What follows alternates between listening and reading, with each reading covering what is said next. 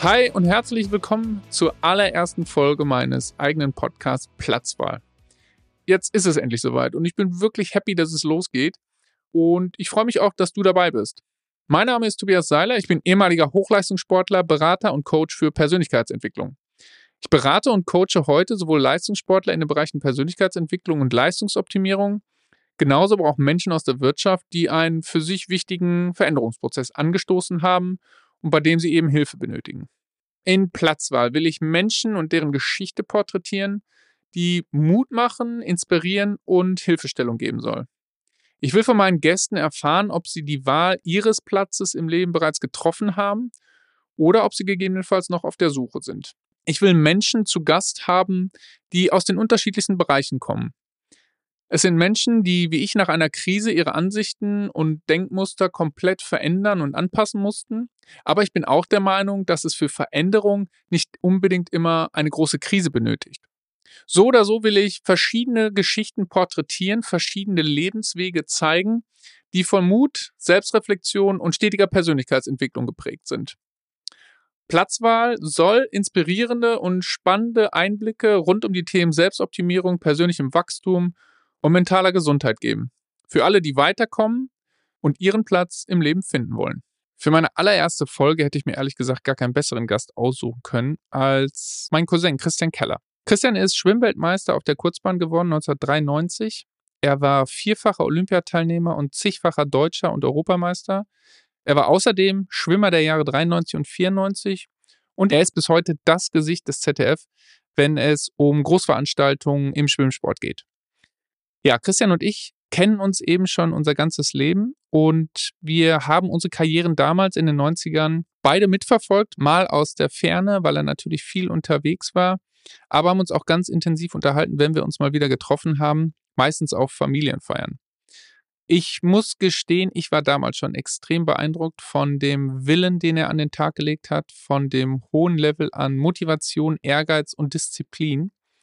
Und wir haben natürlich ganz intensiv über seine Karriere und seine sportlichen Erfolge im Schwimmen gesprochen, aber natürlich halt auch, was es gebraucht hat, wie er es geschafft hat, seine Karriere nach der Karriere damals quasi schon vorzubereiten. Denn anders als in Sportarten wie dem Fußball sind Athleten eben darauf angewiesen, trotz der großen Erfolge im Sport die Karriere nach der sportlichen Karriere bereits vorzubereiten. Was ihm das gebracht hat, wie er davon gezerrt hat und wie er es geschafft hat, am Boden zu bleiben. Darüber haben wir auch sehr intensiv gesprochen. Außerdem geht es um Drucksituationen und die Art und Weise, wie sich der Sport und nicht nur der Schwimm- oder Fußballsport bis heute verändert hat. Was Christian damals schon Oliver Bierhoff voraus hatte, warum er zum Teil zwei Badehosen gleichzeitig getragen hat und wie er es wirklich geschafft hat, sich jeden Tag aufs Neue zu motivieren, das hört ihr in der allerersten Folge meines Podcasts Platzwahl. Übrigens, bleibt doch bitte bis zum Schluss dran, denn ich habe nach der Folge noch einen kleinen, aber wichtigen Tipp für dich zum Thema Motivation. Für diese Tage, wo es dir besonders schwer fällt, dich aufzuraffen, deinen Routinen nachzugehen oder zum Sport zu gehen. Ah, und bevor es jetzt losgeht, abonnier doch bitte meine Sendung und nimm dir eine Minute Zeit, auf Spotify oder Apple Podcast mir eine Top-Bewertung zu geben. Das würde mir wirklich helfen. Vielen Dank. Und jetzt wünsche ich euch viel Spaß. Christian, sehr schön, dass du da bist. Vielen Dank. Wie geht's dir?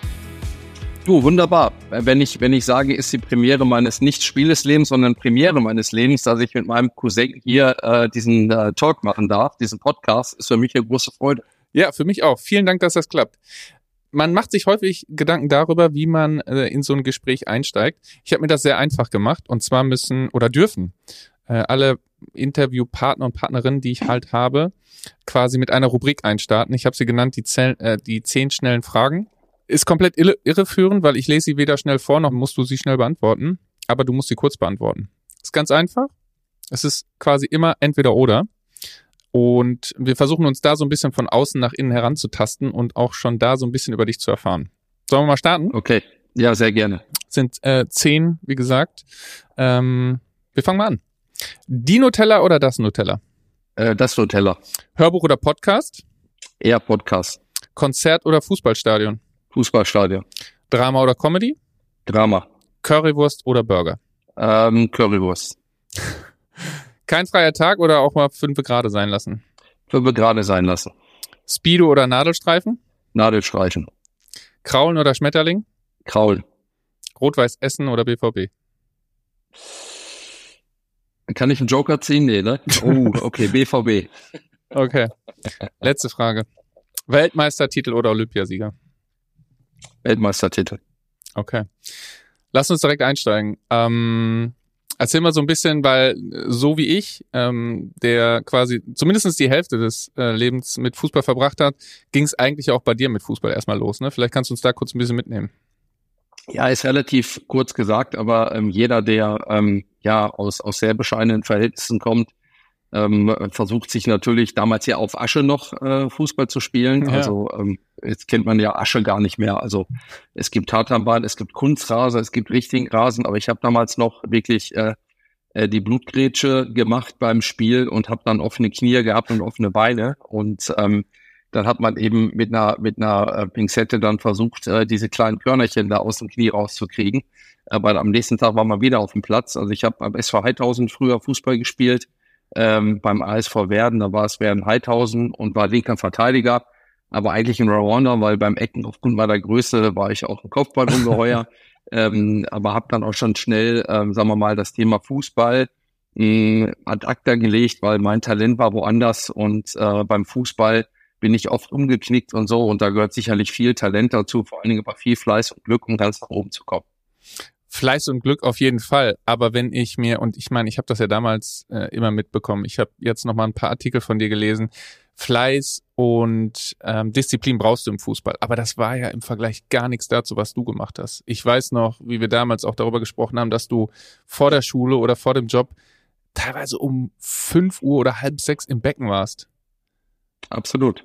Ja, also ähm, ich habe auch damals mal mit einem Fußballer ähm, gesprochen, mit dem Oliver Bierhoff, als er noch, glaube ich, bei Inter Mailand äh, spielte. Der kommt da aus Essen, äh, ja. hat damals oder ist bei Schwarz aus Essen groß geworden und dann war er bei seinen Eltern. Wir haben uns zum Essen verabredet und ich habe ihm äh, mein, mein Tagesablauf mal erzählt. Er sagte, das würde ich noch nicht mal zur Woche durchhalten und mhm. ich würde wahrscheinlich schon ähm, äh, das, das irgendwie äh, gar nicht hinbekommen. Ja, es ist halt so, Tobi, ähm, 100 Kilometer die Woche ähm, geschwommen zusätzlich äh, dreimal Krafttraining, Physiotherapie und zwischendurch noch ähm, quasi die Ausbildung oder die, die Arbeit nachgegangen. Also mhm. diese 14 Trainingseinheiten, die ich in der Woche hatte, ähm, haben dazu geführt, dass ich wirklich nur den Sport hatte, die Schule oder eben den Sport und ähm, meine Bikeausbildung. Und dann kam lange nichts. Und auch die, die, die Beziehungen zu meinen Freundinnen waren damals relativ kurz, weil man kann als Hochleistungssportler keine Kompromisse eingehen. Man konzentriert sich eben auf ähm, schon den Tagesablauf und dass man das hinbekommt und vor allen Dingen gesund bleibt, ähm, acht Stunden Schlaf mindestens bekommt, um Akku für die Nacht wieder aufzuladen. Hm, ja, absolut. Da gehen wir gleich nochmal tiefer drauf ein, aber nimm uns nochmal ganz kurz mit. Ähm, du hast quasi mit sechs angefangen mit Fußball, irgendwann bist du dann ins Becken gewechselt. Wie ist dann so ein bisschen deine, ja, wie war dein Werdegang? Ähm, ja, eigentlich äh, noch ein Jahr früher war ich schon im Wasser. Mit fünf Jahren ähm, habe ich äh, meinen beiden Geschwistern die du ja kennst, Andreas und ja. Kerstin nachgeeifert. Ähm, die waren damals in einer Talentsichtungsgruppe von der Hackerschule, von der Grundschule. Und die haben äh, großes Talent mitgebracht, Bewegungstalent, äh, Wassergefühl, Wasserlage. Und der damalige Trainer äh, Willi Löbert ähm, hat meinen Eltern gesagt, Mensch, äh, die haben ein Riesentalent, gibt's nicht, nicht noch ein Kellerkind? Mhm. Und äh, so, dass ich mit fünf Jahren ähm, quasi die Aufnahmeprüfung machen musste, einmal durchs Becken zu schwimmen und ich war dann mehr unter Wasser als über Wasser und war dann heilfroh, als ich ankam. Dann hat der Trainer gesagt, wie die Löbert, das machst du nochmal. Und da war schon äh, der Kampf meines Lebens, nochmal der Bahn zu schwimmen. Aber ich habe es dann geschafft, hatte die Aufnahmeprüfung bestanden, ähm, mehr unter Wasser als über Wasser. Und äh, wie gesagt, dann das Thema Parallel. Äh, Fußball äh, kam dann zum späteren Zeitpunkt. Und da begann eigentlich so ein bisschen, ich sag mal so, die Wasseraffinität. Mhm. Ähm, und ähm, bin dann eben zum späteren Zeitpunkt auch durch einen Trainerwechsel äh, mit 14 Jahren entdeckt worden äh, bei meinem damaligen Heimatverein in Essen-Werden im Werner Turnerbund. Mhm gab es trotzdem auch, äh, als du dann überwiegend im Wasser warst, weil du ja auch dann irgendwann festgestellt hast, äh, Fußball versus äh, Schwimmen, was die, was die Intensität betrifft, trotzdem nochmal äh, irgendwann ähm, Überlegungen, das sein zu lassen, weil nochmal, äh, auch in dem Alter ist es ja ein extremer Aufwand, ein extremes, ein extremes, äh, hohes Level an intrinsischer Motivation, das wirklich durchzuziehen. Also für mich war es eigentlich ähm, keine Frage, das durchzuziehen. Ähm, warum? Ähm, weil ich sag mal, mein, mein Vater war Metzgermeister, meine Mutter Hausfrau. Ähm, wir haben früher in den Anfängen zu dritt äh, in einer, ja, in einem Zimmer äh, gelebt ähm, und, und die Toilette war draußen äh, in Essen-Werden. Und ähm, als ich dann zur Schule ging, haben sich alle da die frischen Schokoladencroissants gekauft, als die Walkmans in waren. Heute Walkmans kann man sich mhm. kaum noch vorstellen. Hatten alle einen Sony Walkman. Ich hatte keins. Ähm, ich hatte zwei Badehosen beim Schwimmen an. Warum? Weil die eine vorne kaputt war von meinem Bruder, die andere war von mir, die beiden kaputt, um dann zum Training zu gehen. Und meine erste Schwimmbrille mit zwölf Jahren. Und ähm, damals gab es auch so eine Fernsehserie, die nannte sich Silas. Ich glaube, der Pirat hieß das. Und der war ähm, auf den Meeren dieser Welt unterwegs. Ähm, kristallklares Wasser, weiße Strände, immer Sonne. Und da habe ich mir gedacht, Mensch, äh, der ist im Fernsehen und der kommt an die besten Plätze der Welt und muss es schaffen, irgendwo was Gutes zu können, um dann auch ins Fernsehen zu kommen, um Geld zu verdienen, um die Dinge mal leisten zu können, die damals für mich unerreichbar waren. Und ähm, damals hatte ich dann unfassbar ehrgeizigen ähm, ja, ähm, Charakter und den Tiger im Herzen und ähm, habe dann überlegt, was, was kann ich am besten? Ähm, äh, anders als bei dir, Tobi, du warst ein erfolgreicher Fußballer, ist es dann bei mir das Schwimmen gewesen. Und das große Glück, was ich eben hatte, mit 14 Jahren hat mich ähm, der Horst Melzer, mein damaliger Trainer, entdeckt. Und ich bin dann schon ein Jahr später Jugend-Europameister bekommen äh, geworden und und habe äh, quasi, weil ich ja minderjährig war, kein Konto gehabt und die Prämie der Stiftung Deutsche Sporthilfe war dann für diesen JDM-Titel damals 600 D-Mark. Mhm äh, also 300 Euro und 600 D-Mark damals waren so viel Geld. Und als ich das sah, habe ich, hab ich damals gesagt, jawohl, du hast es geschafft, du hast endlich mal eigenes Geld. Äh, und ähm, von daher ging es dann immer weiter und immer weiter, eben äh, durch diesen Erfolgshunger, um quasi mir was Eigenes zu schaffen. Mhm. Wann war dann für dich wirklich klar, okay, ich, ich kann das schaffen, ich habe jetzt auch schon so, so viel investiert, ich mache weiter und mache vielleicht noch mehr? War das so, ja, 88, das war, war, das so 88, als so dein, ja, genau, dein genau. Europameistertitel? Als, genau, als ich damals Europameister geworden bin, ähm, äh, war das ja für mich 88. Ich habe mich ja groß äh, bei Olympischen Spielen im Fernsehen gesehen. Mhm. Äh, der hat so mein, mein Ehrgeiz noch befeuert. Ich sage, Mensch, jetzt warst du mal bei einer Jugend-Europameisterschaft. Jetzt willst du mal zu einer echten Europameisterschaft. Du willst mal Olympia, du willst mal einen Albatros sehen und kennenlernen. Äh, und und ähm, so ging das dann weiter, dass man eben überlegt hat, äh, und da war der Horst Melzer eben einer auch, der federführend gesagt hat, hör mal, du hast jetzt dreimal die Woche trainiert, in Vorbereitung auf diese Europameisterschaft ähm, hast du fünfmal die Woche trainiert. Jetzt gehen wir schon hin und versuchen das Ganze äh, mit, mit ähm, zweimal am Tag äh, Schwimmtraining auch hinzubekommen. Und das Problem ist einfach, dass da, wo ich wohne, bis zum Schwimmzentrum, äh, waren das halt zwölf Kilometer. Und es gab schon Fahrgemeinschaften äh, zwischen unserer Familie und den Familien, äh, die da auch trainiert haben. Aber da ich so viel trainieren musste, musste ich immer auch mit dem Fahrrad fahren. Mhm. Und egal bei Wind und Wetter hatte ich so ein, ähm, so ein altes Rennrad, was ich mir auch selber zusammengeschraubt habe. Ich habe ja gerade über die finanziellen Möglichkeiten der Familie gesprochen mhm. und hatte dann zwei Vorteile. A, ein Trainingseffekt auf dem Fahrrad und ich war unabhängig mhm. und äh, bin dann wirklich bei Wind und Wetter zwölf Kilometer hin, zwölf Kilometer zurück äh, um dann eben den Aufwand, den man dann äh, quasi ja machen musste, äh, dann auch durchzuziehen, damit ich zweimal am Tag trainieren konnte. Mhm. Wie oft gab's, äh, an wie viele Nachmittage, an wie viele Tage oder Morgen erinnerst du dich, wo du gesagt hast, hm, also heute lasse ich's? Also ähm, kein, dass ich sage, ich lasse es, ähm, sondern eher, boah, äh, du musst jetzt aufstehen, weil wenn du nicht aufstehst und trainierst, schwächst du dich selber und stärkst deine Gegner. Mhm. Und deswegen gab es für mich eigentlich no excuses auf der Trainingsseite.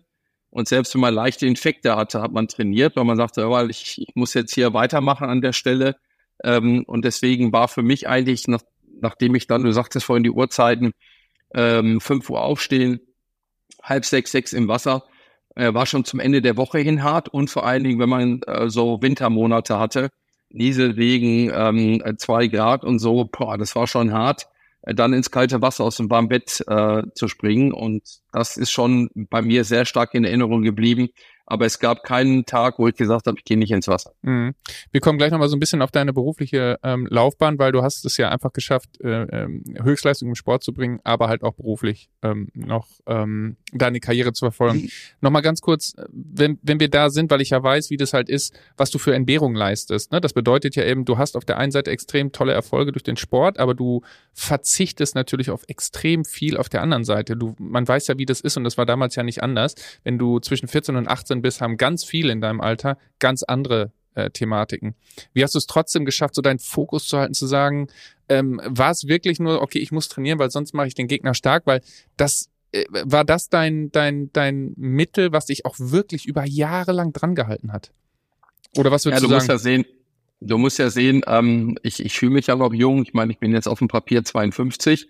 Ähm, aber als ich dann vor 30 Jahren Weltmeister geworden bin äh, und vor 35 Jahren erste Mal Jugend-Europameister, kann man sich kaum vorstellen, aber es gab nur ein Telefon, es gab ein analoges Telefon und es gab drei Fernsehprogramme. Ja. Das heißt, das Thema Ablenkung ähm, äh, über das Weltgeschehen, über TikTok, über Instagram, über Influencer, über ähm, ja, ähm, ähm, Content Creator, wie man sie heute mhm. nennt, gab es ja damals noch nicht. Heute kann man ja mit ähm, relativ einfachen Mitteln schon ähm, Aufmerksamkeit bekommen, sei es über ein Video oder beim Posting oder was, was auch immer. Und damals gab es das ja alles noch gar nicht. Und ähm, damals konnte man eigentlich, so finde ich zumindest, den Fokus noch stärker auf die Dinge halt richten, ohne Ablenkung. Mhm. Und natürlich hat man genauso eine Pubertät durchlebt äh, wie jetzt meine 14-jährige Tochter. Ähm, aber äh, das war damals eben für mich äh, so, dass es eben äh, nach draußen hin äh, keine Ablenkung gab. Man hat sich äh, in seinem Kosmos natürlich bewegt und deswegen habe ich den Fokus ganz klar darauf gerichtet, äh, das zu erreichen, was ich erreichen kann. Und ich habe immer diesen, diesen inneren Ehrgeiz gespürt, immer den Tiger im Herzen äh, weiterzumachen. Und vor allem der große Vorteil war dann eben auch, dass ich es relativ zügig geschafft habe, im Juniorenalter mit 17 Jahren den Sprung in die A-Nationalmannschaft hinzubekommen. Also mhm. Also im Fußball gibt's ja auch Riesentalente, Mukoko in Dortmund, äh, wir haben Musiala in, in, bei den Bayern, die ja auch schon in jungen Jahren wirklich äh, das Zeug dazu haben, äh, in die, in die ähm, A-Mannschaft zu rücken. Oder wir haben die, wir haben die U17-Weltmeister jetzt, da gibt's auch so viele, die auch schon in der Bundesliga dann äh, spielen können und auch werden. Und von daher war es für mich eben ein Riesenvorteil, ähm, mit 17 Jahren schon äh, in der A-Nationalmannschaft äh, reinzukommen, um dort mit den Großen äh, schon mitzuschwimmen. Denn äh, beim Schwimmen ist es halt so, dass die Dropout-Quote so groß ist, also dass so viele den Sprung gar nicht schaffen vom Junioren in Seniorenbereich mhm. und rausfallen, aufhören, ja. äh, mit, mit 90 Prozent der Talente hören auf. Ich, vielleicht ist es in der Leichtathletik ähnlich äh, und in anderen Sportarten wahrscheinlich auch. Also es gibt da nur einige wenige, die den Sprung nach oben schaffen. Und deswegen habe ich da an der Stelle immer weitergemacht, weil der Erfolg hat mir recht gegeben. Ja, absolut. Würdest du im Nachhinein sagen, oder bist du froh, dass du damals Leistungsschwimmer, damals deine Karriere verfolgen äh, konntest, also wirklich vor 30 Jahren? Und würdest du sagen, dass du es heute auch trotzdem machen könntest mit den ganzen Ablenkungen, die du auch gerade erwähnt hast? Also ich glaube schon, wobei ähm, das Leistungsniveau jetzt ähm, ist un unfassbar größer geworden. Mhm. Das heißt also, äh, die, mit den Zeiten, mit denen ich damals ja Weltmeister geworden bin oder meine deutschen Rekorde, aber nicht nur bei mir. Das ist Michael Groß, das ist Uwe Dassler, ist Britta Steffen, ähm, ist Franziska van Almsig, ähm, sind so viele tolle äh, Athletinnen und Athleten und das kann man die Leichtathletik ähnlich nehmen. Man dachte ja, Bob Bowman, äh, den, den, den Sprung äh, äh, im, im Weitsprung würde nie einer erreichen. Mhm. Also es sind, die Zeiten stehen auf dem Papier, die sind endlich, die Erfolge bleiben natürlich. Ähm, aber heutzutage im Schwimmsport äh, nach oben zu kommen, oben zu bleiben, ist wirklich noch schwieriger, mhm. finde ich. Umso respektvoller muss ich sagen, die Leistung von Sarah Köhler, Florian Wellbrock, Lukas äh, Mertens, Isabel Große ähm, und, und ähm, Leonie Beck etc. Also muss ich schon sagen, dass das, was, oder Anna Elend, dass das, was die erreicht haben, äh, wirklich herausragend ist. Es gab ja zwischendurch diese Anzugsgeneration, diese äh, quasi dünnen Neoprenanzüge, mhm. die nochmal für eine Weltmeister oder für eine Weltrekordschlut gesorgt haben. Ähm, ich, ich glaube schon, dass man in der jetzigen Situation das erreichen kann und auch nochmal ähm, ja ein anderes Niveau erreichen kann. Aber man hat den Eindruck, man muss noch mehr bringen und noch mehr opfern, äh, als es wahrscheinlich zu meiner Zeit war. Das heißt eben, ähm, Schwimmen auf dem Niveau schafft man nur, wenn man eigentlich sonst keine anderen Belastungen hat. Ja, eben. Also vielleicht ist es eben halt auch, mh, mm, wie du auch so ein bisschen angedeutet hast, noch schwieriger, weil die Ablenkungen sind ja noch viel, viel stärker. Das heißt, die mentale Kapazität, und das sehe ich natürlich auch in anderen Sportarten und natürlich auch im Fußball, ist ja auch nochmal eine andere, weil du das ja eben gesagt hast, ne? Du hattest damals eigentlich keine Ablenkung und trotzdem muss man einfach sehr hoch an, äh, anrechnen, was man damals gemacht hat. Aber wenn du dir auch heute überlegst, wie, wie schnell die ähm, Sportler und Sportlerinnen eben auch in sozialen Medien beispielsweise präsent sind, was da auch für ein Druck entsteht plötzlich, abgesehen davon, dass auch viel mehr mittlerweile auch datengetrieben ist. Ne? Und das ist im Schwimmen ja nicht, nicht anders und das ist im Fußball genauso. Also in, in guten NLZs hast du natürlich, äh, werden sämtliche Daten von dir, von dir vermessen. Das heißt, äh, du hast halt auch nochmal ein ganz anderes äh, Niveau. Aber, und darauf wollte ich nochmal raus, äh, was du für einen Druck von außen auch bekommst. Das finde ich halt äh, noch, noch viel, äh, viel intensiver.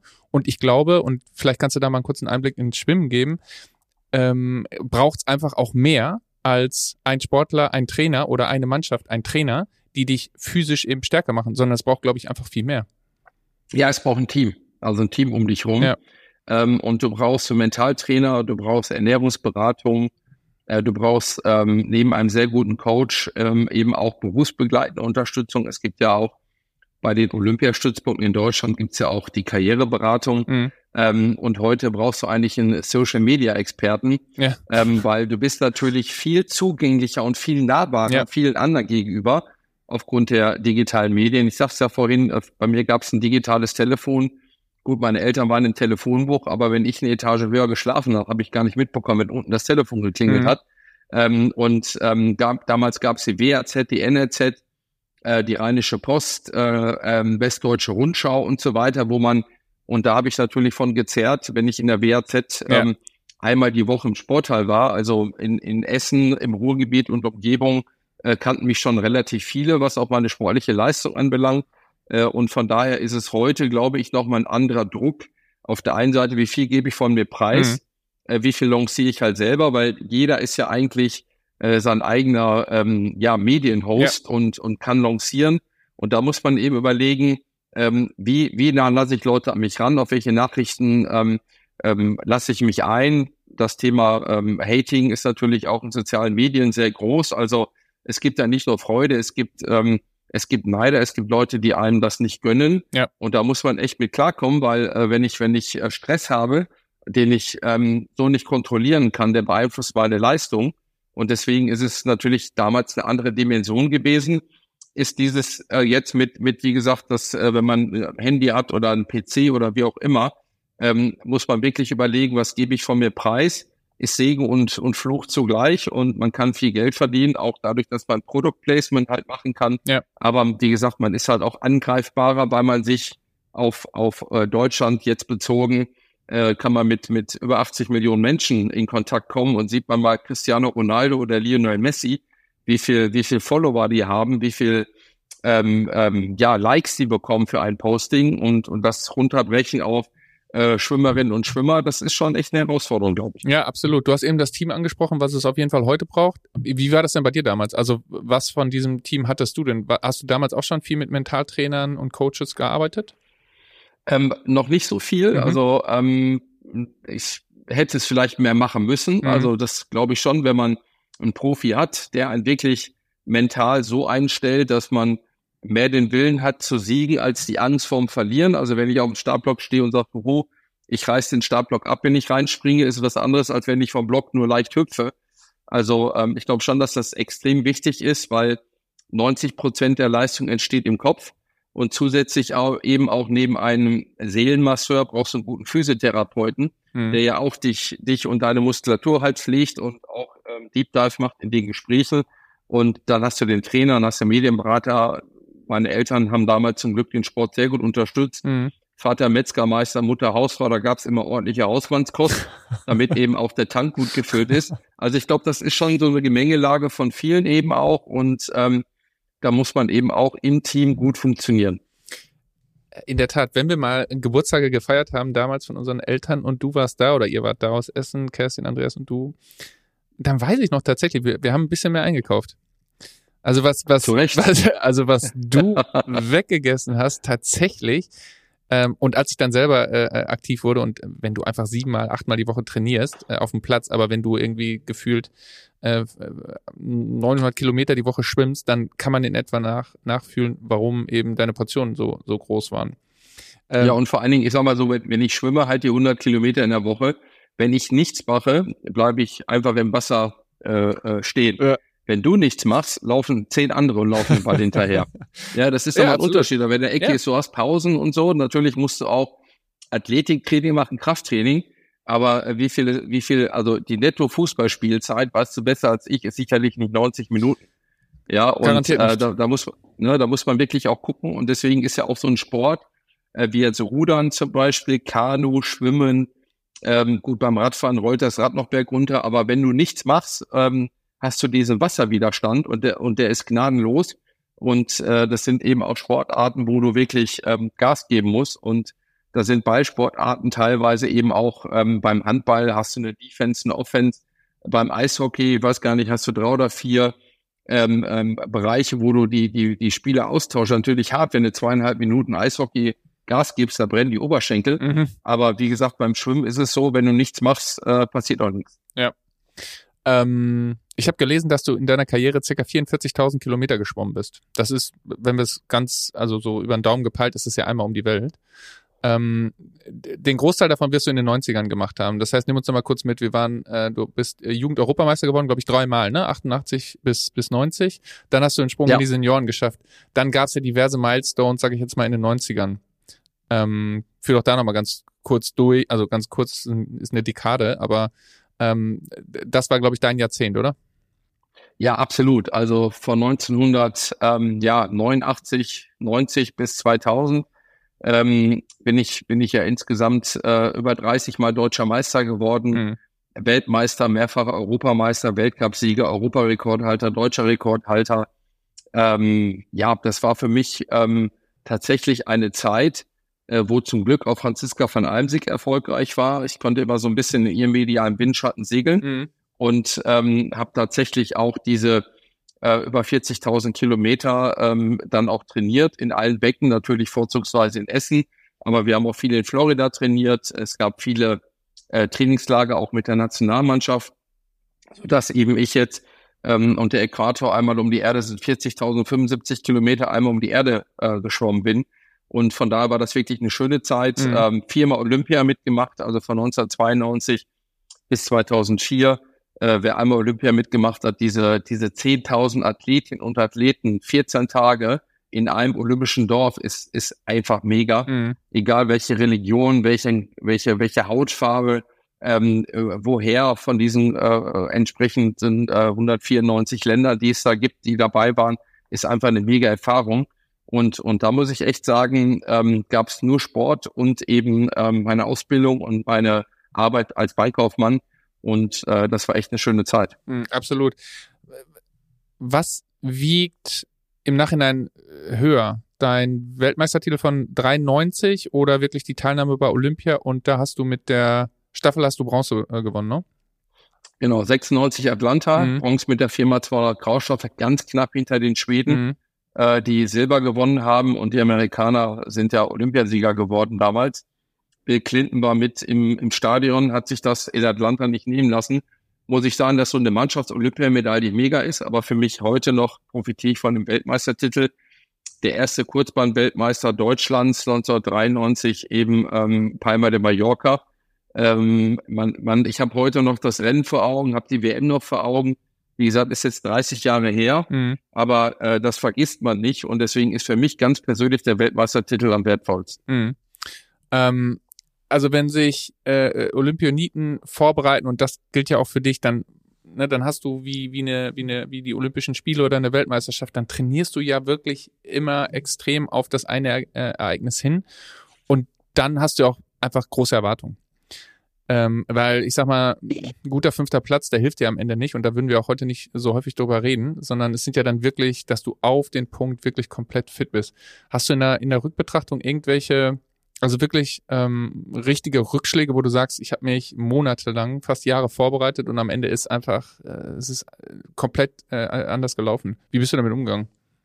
Ja, zum Glück, zum Glück wenige Momente, aber auch ähm, über Niederlagen wird man ganz großer und kann dann, sagen wir, die Dinge für sich selber ähm, ja äh, selektieren, mhm. ob das Freunde sind, ob das Trainingsinhalte sind.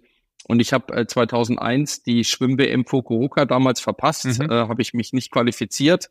Nach Olympia, ja, äh, Motivationsprobleme ähm, ähm, und, und auch mal so ein bisschen vom Gaspedal runtergegangen. Und man muss echt sagen, je älter man wird, umso schwieriger ist es, sich zu quälen. Mhm. Und ähm, das war echt für mich eine Situation, wo ich mich nicht für die WM qualifiziert hatte und ähm, habe dann aber daraus nochmal Motivation geschöpft. Äh, dann waren die ähm, Europameisterschaften 2002 im eigenen Land in Berlin und dann habe ich es ja nochmal bis Olympia geschafft, auch 2003 in Barcelona mhm. in der Firma 200 Freistilstaffel überraschend hinter den Amerikanern und Australier ähm, äh, Bronze gewonnen, Europas beste Mannschaft, hat damals keiner erwartet.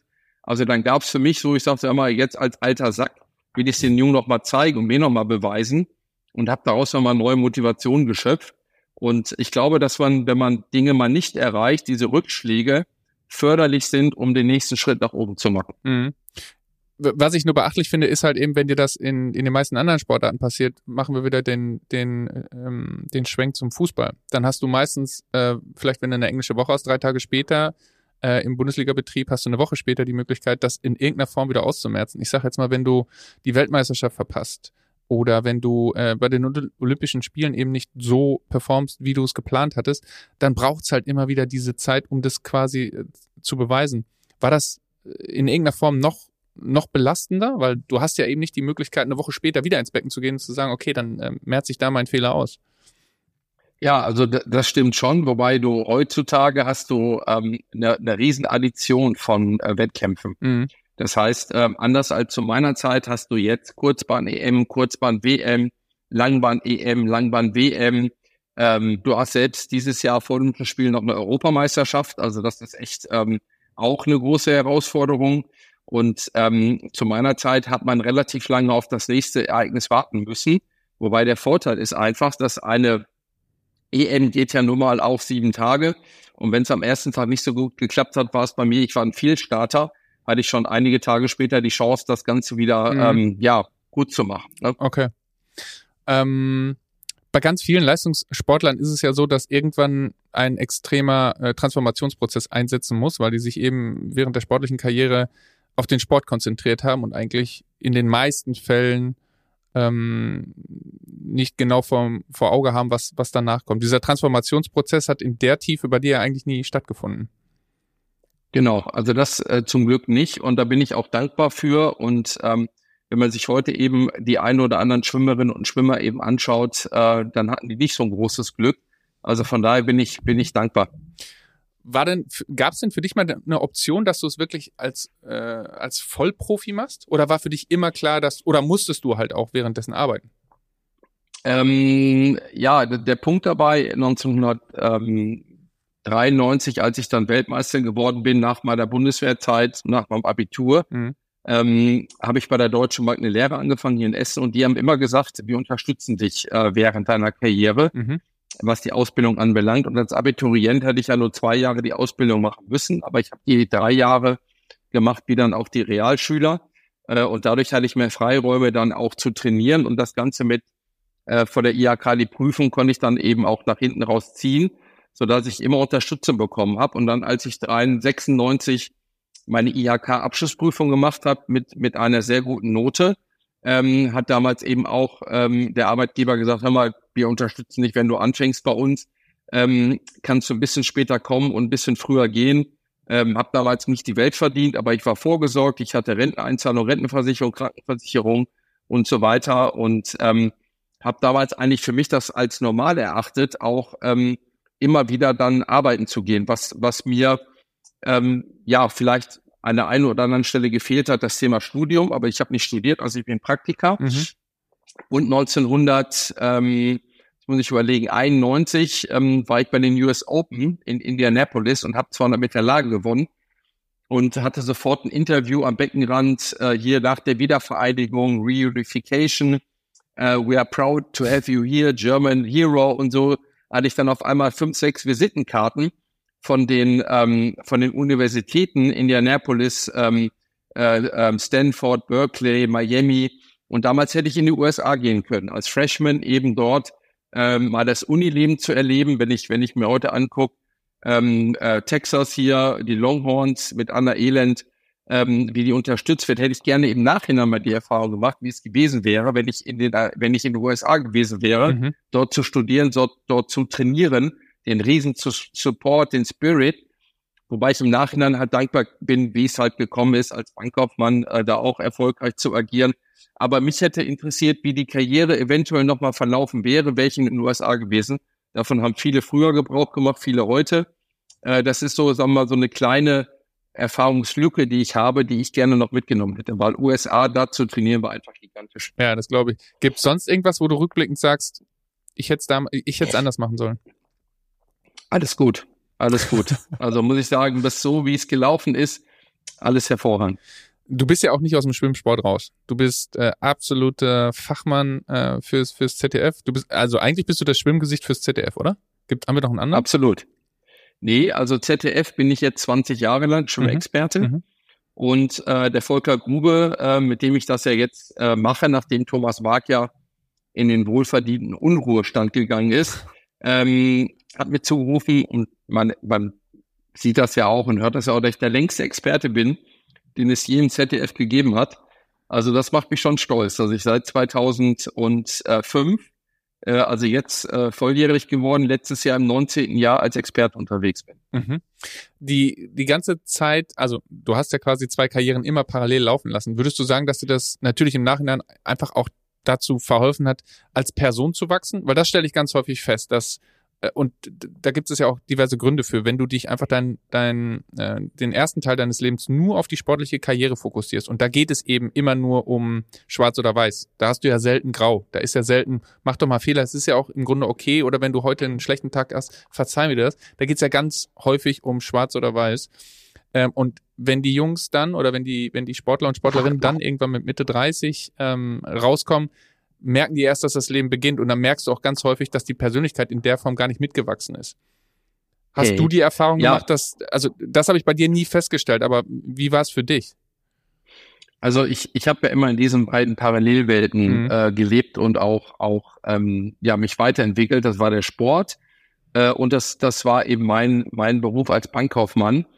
Und ähm, ich bin halt Dienstleister gewesen und immer noch Dienstleister. Und das heißt, ich muss dienen. Das heißt, immer mit, mit Demut, mit Respekt, mit ähm, ja, einer, einer Dienstleistungsmentalität mit Menschen umzugehen. Mhm. Weil die zahlen ja de facto mein Gehalt. Das macht ja zwar die Bank originär, aber die Kunden sind ja äh, diejenigen, die dann äh, ähm, ähm, ja gewisse Gebühren oder Honorare zahlen an die Bank, woraus die wiederum die Gehälter bezahlen können. Mhm. Äh, und deswegen war immer auch ähm, meine, meine Demut, meine Bescheidenheit geprägt über das Berufliche, über die berufliche Entwicklung. Und deswegen bin ich ja auch nie abgehoben. Das heißt, auch im Sport, äh, der Weltmeistertitel, ähm, da fing ich dann eine Woche später meine Ausbildung an äh, bei der Deutschen Bank. Meine Ausbilderin vor Ort in Essen-Rüttenscheid hat gesagt, mal schön, heute Titelseite Sport. Freuen wir uns sehr darüber, als gehst du erstmal Kaffee ähm, kochen für uns und dann gehst du mal eben bei Eidig einkaufen für uns. Bei uns fehlen noch so ein paar Klamotten. Ja, ich gesagt, okay, wunderbar, mache ich doch. Äh, also das ist so für mich, ähm, wo ich sagte, ja, wenn das eben auch damals, ich meine, ich, ich hab, bin nicht in die Bank gekommen und habe gesagt, jetzt ist hier der Riesenschwimmer, sondern ich musste lernen, musste äh, von anderen Menschen war ich abhängig. Und da muss man für sich selber erkennen, okay, da braucht man diese Bodenständigkeit, die ich ja eh per se über meine Eltern mitgenommen habe und äh, bin nie abgehoben. Mich musste keiner an den Beinen festhalten und mich wieder auf den Boden holen, sondern äh, ist es eben per se diese Bescheidenheit, diese Zurückhaltung, mhm. aber natürlich auch das Selbstbewusste und das intrinsische Motivierte, was mich als Sportler begleitet hat. Ja, absolut. Und du hast es auch nicht abgestellt. Du hast irgendwann bist du aus dem Becken gekrabbelt und äh, jetzt machst du ähm, äh, Triathlons. Man sagt Triathlons. Ja, Triathlon. Ne? Triathlon. Ich habe irgendwas gelesen, dass, dass du angefangen hast mit Laufen und das für dich gar nicht so leicht war, weil von 100 Prozent äh, Körperanteil waren 80 Prozent der äh, Muskulatur ja im, Oberkörper und also irgendwie spannend. Ich weiß jetzt nicht äh, ehrlich gesagt, ob die Zahl so stimmt oder ob du das nur so gesagt hast, aber es wird ehrlich gesagt total Sinn machen und dir das Laufen am Anfang offensichtlich auch ein bisschen schwer gefallen ist. Ja, mega. Also wenn ein Schwimmer läuft, so zu meiner Zeit, äh, als wenn eine Kuh Fahrrad fährt, ja. Also das ist äh, fast unmöglich. Und ähm, ich, ich hätte vielleicht damals als Schwimmer auch mehr, mehr joggen gehen sollen oder vielleicht auch ein bisschen Spinning machen, was, was ich heute sehr gerne mache. Ähm, aber ich bin damals quasi ja nur im Wasser gewesen. Natürlich macht man ein bisschen Beinkraft und ähm, äh, auch dann, dann Kniebeugen und so weiter. Aber man hat nie diese Ausdauerleistung ähm, an Land gemacht. Und wenn man sich vorstellt, ähm, damals wie heute wiegt 90 Kilo und ich habe damals 90 Kilo mit meinem Oberkörper durchs Wasser gezogen. Mhm. Und durch den Auftriebeffekt des Wassers zieht man nur ungefähr ein Drittel seines Körpergewichts durchs Wasser, mhm. während du halt beim Laufen das Vielfache pro Schritt deines Körpergewichts auf ein Bein zu tragen hast. Ja. Und dann weiß ich doch ganz genau, ich wollte damals ähm, ja alleine auch schon kardiologisch und weil mir das der Arzt auch geraten hat, äh, das Thema ähm, Ausdauer weiterhin auch ähm, zu forcieren, den Körper von der Droge Sport zu entwöhnen, ähm, auch dann Marathon laufen. Und meine erste Trainingseinheit war in 30 Minuten Joggen. Habe ich gesagt, ja, kannst ja mal anfangen. Am nächsten Tag konnte ich mich kaum bewegen, weil ich so Muskelkater hatte in den Beinen. Ne? Und äh, das ist so de facto damals, äh, Tobi, äh, quasi Oberkörper ähm, war schon eher das Gewicht 80 Prozent, äh, Oberarme, Brustmuskel, Nackenmuskulatur, Trapezius, Rückenbereich. Und die Beine hast ja nur als unterstützendes Element gebraucht. Mhm. Und äh, quasi bis ja im Wasser hast du die Beine immer hinterhergezogen. Da kommt der Vortrieb eben aus dem Oberkörper größtenteils. Beim Brustschwimmen ist der Vortrieb äh, vorzugsweise aus dem Bein. Aber damals eben der, der, der, der, der ähm, Switch zum Laufen ähm, war, war Wahnsinn, war schlimm. Und dann habe ich mir überlegt, nachdem ich mal für einen Frühjahrsmarathon trainiert hatte, wo du ja lange Läufe im Herbst machst, wo ich zwei Runden im Essener Baldersee gelaufen bin, war strömenden Regen, habe ich gesagt, das machst du nicht mehr. Mhm. Und habe mich dann auf Marathon äh, äh, nicht mehr konzentriert, sondern dann eben Triathlon äh, neben dieser olympischen Distanz, 1,5 Schwimmen, äh, 40 Rad und 10 Laufen, ist mir das auch zu lang geworden. Ich mache die Distanz darunter, diese Sprintdistanz, ähm, wo ich dann immer noch konkurrenzfähig bin, aber wo der Aufwand zum Trainieren nicht so groß ist. Ja, absolut, wollte ich gerade sagen. So also langsam äh, wirst du, wirst du wirklich ähm, altersmüde, ne, würde ich sagen. Das, die nur auf dem Papier. Meine Frau Annika sagt immer, man ist nur so alt, wie man sich anfühlt. Also ich fühle mich an wie Ende 20. Äh, ja, absolut. Aber nimm uns mal ganz kurz mit. Wie sieht das denn jetzt aktuell aus? Also früher war ja so, äh, stehst auf Sport. Wie ist denn das heute? Planst du immer noch auch nach vorne oder machst du gerade, machst du Sport, wenn du sagst, ja, es passt? Oder hast du einen Plan, wo du wirklich auch so immer noch so ein Stück weit getrieben bist äh, von den, von den sportlichen Zielen, die du vielleicht hast? Also wenn man einmal ähm, durchgetaktet war und organisiert war, das lässt einen, das lässt einen im Leben nicht los. Mhm. Das heißt, heute, wo ich ja Niederlassungsleiter bin, äh, der Odo BAF Privatbank in Essen, muss ich ja auch über Monate hinweg planen. Ähm, und das ist der, der Mikro- und der Makrozyklus. Und beim Mikrozyklus ist es so, dass ich äh, früher vor Corona auch immer morgens im Wasser war und dadurch äh, durch Corona ja die Schwimmbäder geschlossen waren, habe ich äh, quasi mir ein Spinningrad gekauft und fange morgens um sieben Uhr mit dem Spinning an für eine Stunde. Davor habe ich für die drei Kinder Frühstück gemacht, war mit dem Hund draußen, habe meiner Frau einen Kaffee ans Bett gebracht und äh, dann gehe ich runter in den Keller und mache dann eben eine Stunde Spinning. Von sieben bis acht Uhr, habe dann mein iPad dabei, da lese ich dann die ersten E-Mails, die ersten Börsenberichte und ähm, bin dann um acht Uhr fertig, gehe du schon mit dem halb neun im Büro. Und wenn ich dann irgendwo nochmal Zeit habe, ähm, im Sommer vor allen Dingen abends eben gehe ich gerne ins Freibad nochmal schwimmen und äh, versuche irgendwo das Schwimmen einzubauen, egal wo ich hin bin. Ob es in Düsseldorf ist, das Rheinbad ist, ob es in Essen das Kugerbad ist. Also ich habe immer eine Schwimmtasche im Auto und je nachdem, welche Termine ich wo habe in Deutschland oder natürlich vorzugsweise Ruhrgebiet und, und Nordrhein-Westfalen, versuche ich immer zwischen zwei Terminen irgendwo dem Schwimmbad zu suchen, um meine 2000 Meter noch zu schwimmen. Wahnsinn also das ist ja wirklich ein Wahnsinn, weil ich hatte diesen Rhythmus auch und ich muss dir ganz ehrlich gestehen, ich habe es ganz gut geschafft, diesen, diesen Rhythmus irgendwann äh, zu durchbrechen. Aber was würdest du jungen Sportlern, egal äh, aus welchem Sportart sie jetzt kommen, aus welcher Sportart sie jetzt kommen, was würdest du denen quasi sagen, ähm, wie sie quasi dauerhaft dranbleiben können oder so den, den ollen Schweinehund zu überwinden. Also du hast es früher offensichtlich gemacht, mit dir vorzustellen, wie es halt ist, wenn äh, was mit deinem Gegner passiert, wenn du heute nicht trainierst, weil du machst ihn im Grunde stärker. Was, was würdest du sonst ähm, quasi empfehlen können? Ja, also äh, es muss natürlich jeder für sich selber äh, einen Weg finden, ähm, um, um das zu machen. Ich, ich, ich, ich sage immer, das Thema ist einfach, äh, wer rastet, der rostet. Also wenn ich nichts mache und, und ähm, ich sag mal so, ich gehe auch mal gerne Burger essen oder ähm, esse mal Süßigkeiten, trinke ein Glas Wein ähm, äh, und mache aber auf der anderen Seite nichts, habe ich A, diesen, äh, die Gewichtszunahme äh, und dadurch eben auch keine kardiologische Belastung, mhm. dass ich sage, nach vorne raus äh, ist der Sport so wichtig, egal ob ich ob ich Nordic Walking mache, ob ich ein Einsteiger bin, ob ich ein Fortgeschrittener bin, ob ich ein Rookie bin oder was auch immer. Aber dass ich hingehe und ein bisschen was mache, damit der Körper diese ganzen Krankheiten, die kommen können, mhm. ähm, äh, sei es jetzt kardiologisch oder auch Krebs oder Demenz oder wie auch immer, kann ich über das Thema Sport, kann ich präventiv tätig sein. Mhm. Und für mich ist Prävention wichtiger als Rehabilitation. Deswegen sollte jeder schon zwei bis dreimal die Woche äh, mindestens 20 Minuten, 30 Minuten äh, sich bewegen, äh, um für sich selber sein eigenes Olympia zu erreichen. Mhm. Apropos Olympia, was hast du denn noch für Ziele im Leben? Also äh, können halt auch äh, sportlich, aber natürlich halt auch mit, mit, mit der Odo oder mit deiner äh, beruflichen Zukunft. Ja, das, das primäre Ziel ist, dass die Familie glücklich ist. Mhm. Ich glaube, über diesen familiären Zusammenhalt, über ähm, das äh, Miteinander, ähm, ich glaube, wenn man, wenn man ähm, ein, ein familiäres Umfeld hat, wo man glücklich ist, dann kriegt man alles gemeinsam gewuppt. Und neben dass der Familie gut geht, zählt natürlich auch die Gesundheit.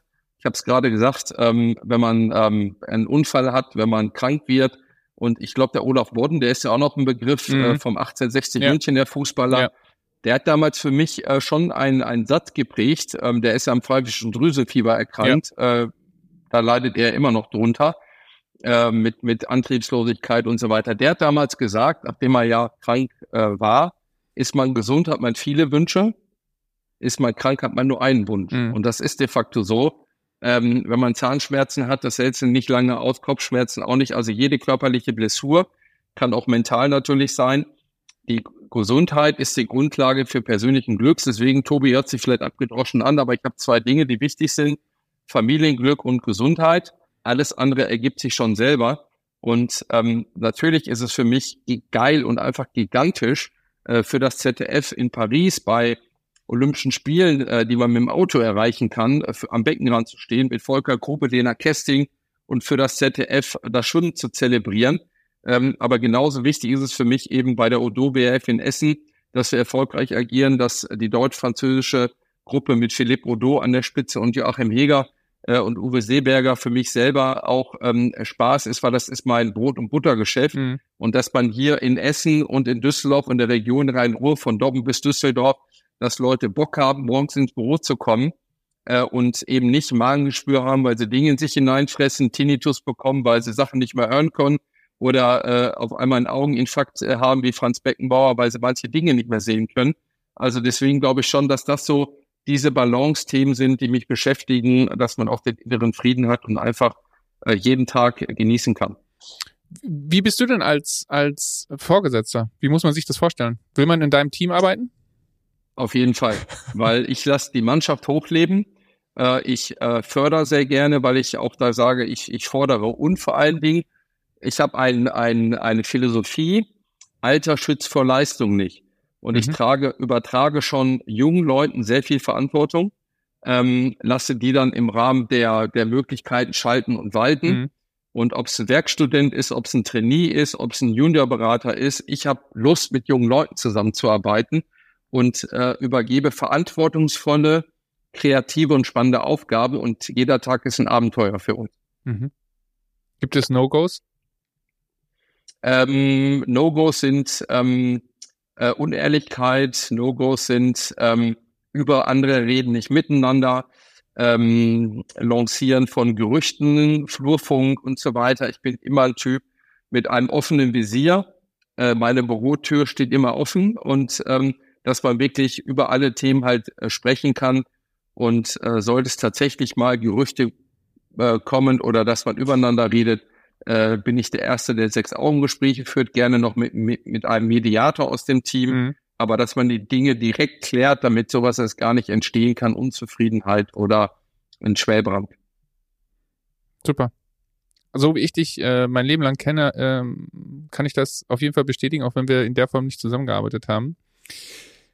Christian. Das ist schön, dass, dass äh, du das bestätigst. Naja, also für mich warst du ehrlich gesagt, wenn ich das mal so abschließend sagen darf, für mich warst du immer derjenige, der das Glas äh, halb voll gesehen hat. Du hattest immer den das richtige Spür, äh, Gespür für ähm, äh, Schwingungen im Raum und äh, was ich an dir geschätzt habe bei dem ganzen Druck, ähm, immer einen lockeren Spruch auf den Lippen und das liegt wahrscheinlich eben halt daran, äh, dass ähm, du wirklich im, im Ruhrpott groß geworden bist, ich so halb. Ähm, und ich glaube, dass. Aber Sauerland, Sauerland, ja, ist so, so die Schnittmenge zum Ruhrgebiet. Ja, ja, ja da habe ich, ja, so ist ja, da, ne? da hab ich ja nur gewohnt. Ich habe ja quasi in, in, in Dortmund und Bochum habe ich ja quasi ganz viele Jahre verbracht, deshalb so, so halb im, im, im Ruhrpott und also die Charaktere äh, kennt man ja. Von daher kann ich das äh, extrem gut bestätigen. Und also ich äh, will mich bedanken, weil ich finde, das war ein sehr spannendes, ähm, ähm, gehaltvolles Gespräch und ähm, fand sehr schön, dass du die Zeit genommen hast, Christian. Du, Tobi, äh, wenn du als Cousin sagst, sag mal, du hast schon deinen Podcast, äh, bin ich der Erste, der dich supportet, finde das einfach mega. Und ich kann dir zurufen, dass mein Sohn Levi, ähm, sicherlich auch meine Tochter, äh, die Luisa, die hören äh, Podcast äh, und äh, Gottbruder an der einen Stelle, äh, Muttersöhnchen an der anderen Stelle. Und ähm, ich finde das einfach cool und ist mein erster Podcast, den ich hier mache. Ehrlich? Von daher danke, dass ich bei deiner Premiere sein durfte. Ja. Absolut. Auf jeden Fall. Das wird wahrscheinlich ähm, nicht, nicht äh, der letzte Auftritt gewesen sein.